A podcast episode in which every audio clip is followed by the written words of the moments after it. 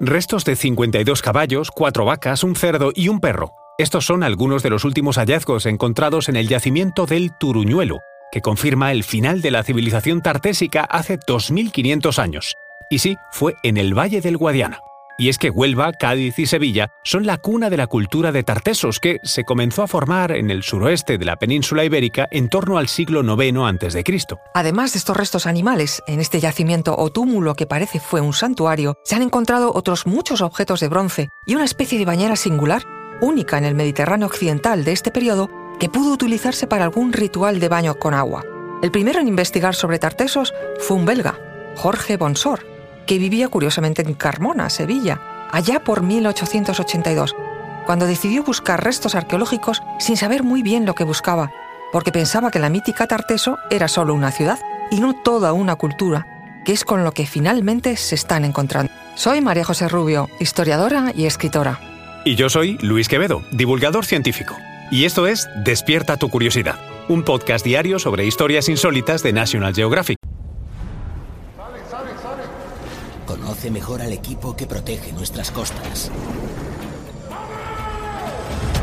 Alerta en el mar, el jueves a las 10 un nuevo episodio en National Geographic.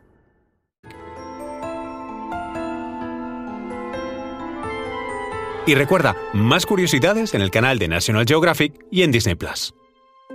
¿Y cuándo cambió la historia? Pues con el hallazgo del yacimiento de El Carambolo, donde se encontró un tipo de cerámica que hasta aquel momento se desconocía. Tenía relación con el mundo mediterráneo y a la vez indígena, y así es como se decidió llamarlo cultura tartésica. Pero volvamos a los últimos hallazgos y a cuáles son. Se trata de una hecatombe de animales. ¿Y qué, qué es una hecatombe? Pues viene de hecator, que significa cien en griego, y por lo tanto hace referencia al sacrificio de 100 animales.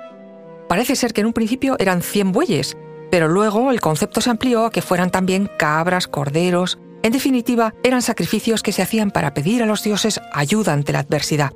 Vamos, que pensaban que venía una desgracia y ofrecían animales a los dioses para calmarlos. Y te preguntarás qué miedo tendrían en ese momento para realizar el sacrificio. Pues la verdad, aún se desconoce bien lo que ocurrió, pero todo parece apuntar a problemas del clima, no está muy claro si hubo prolongadas sequías o todo lo contrario, fuertes inundaciones, y por lo tanto había escasez de cosechas. El sacrificio de animales sería por tanto para pedir a los dioses que detuvieran el fenómeno climático, fuera cual fuera. En el yacimiento del Turuñuelo parece que los dioses estaban bastante liados y no hicieron mucho caso a las peticiones. Después de la hecatombe de los animales, que según los investigadores debió ser un proceso de sacrificios durante varios días, y con la colaboración de muchos individuos de esa población, acabaron por abandonar el sitio. Los tartésicos de aquí se marcharon a otro lugar. Además, también se han encontrado piezas que indican que hubo un banquete. Un ajuar completo compuesto por un enorme caldero, dos jarros, una parrilla, varios pinchos para la carne, un quema perfumes, coladores, en fin, todo en bronce, el metal que domina la cultura tartésica. Igualmente han aparecido muchos huesos que dan fe del gran festín que allí se celebró. Y es que los arqueólogos están fascinados con la buena conservación del posible templo que fue el yacimiento de El Turuñuelo. Parece que el santuario se quemó más de una vez antes de abandonar el lugar, y el propio incendio solidificó las paredes, conservando todo en muy buenas condiciones. Los arqueólogos descubren cada vez más los detalles de Tartesos, pero la realidad es que el final de esta cultura de la antigüedad de la península ibérica, allá por el siglo V a.C., sigue siendo todavía un misterio. Recuerda, si quieres saber más sobre Tartesos, no te pierdas Tartesos, la civilización perdida, el lunes 19 de diciembre a las 22 horas en el canal de National Geographic y en Disney Plus.